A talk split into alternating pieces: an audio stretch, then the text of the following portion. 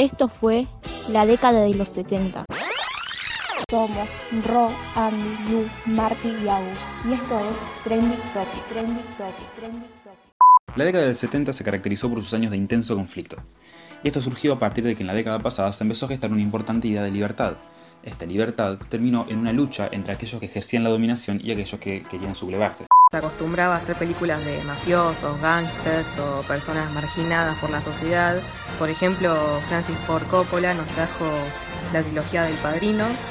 Estos años en el mundo de la moda estuvieron influenciados por el rock. En el momento de definir un estilo, de elegir un peinado o una prenda, se tomaba de referencia a grandes celebridades del momento y obviamente del mundo del rock.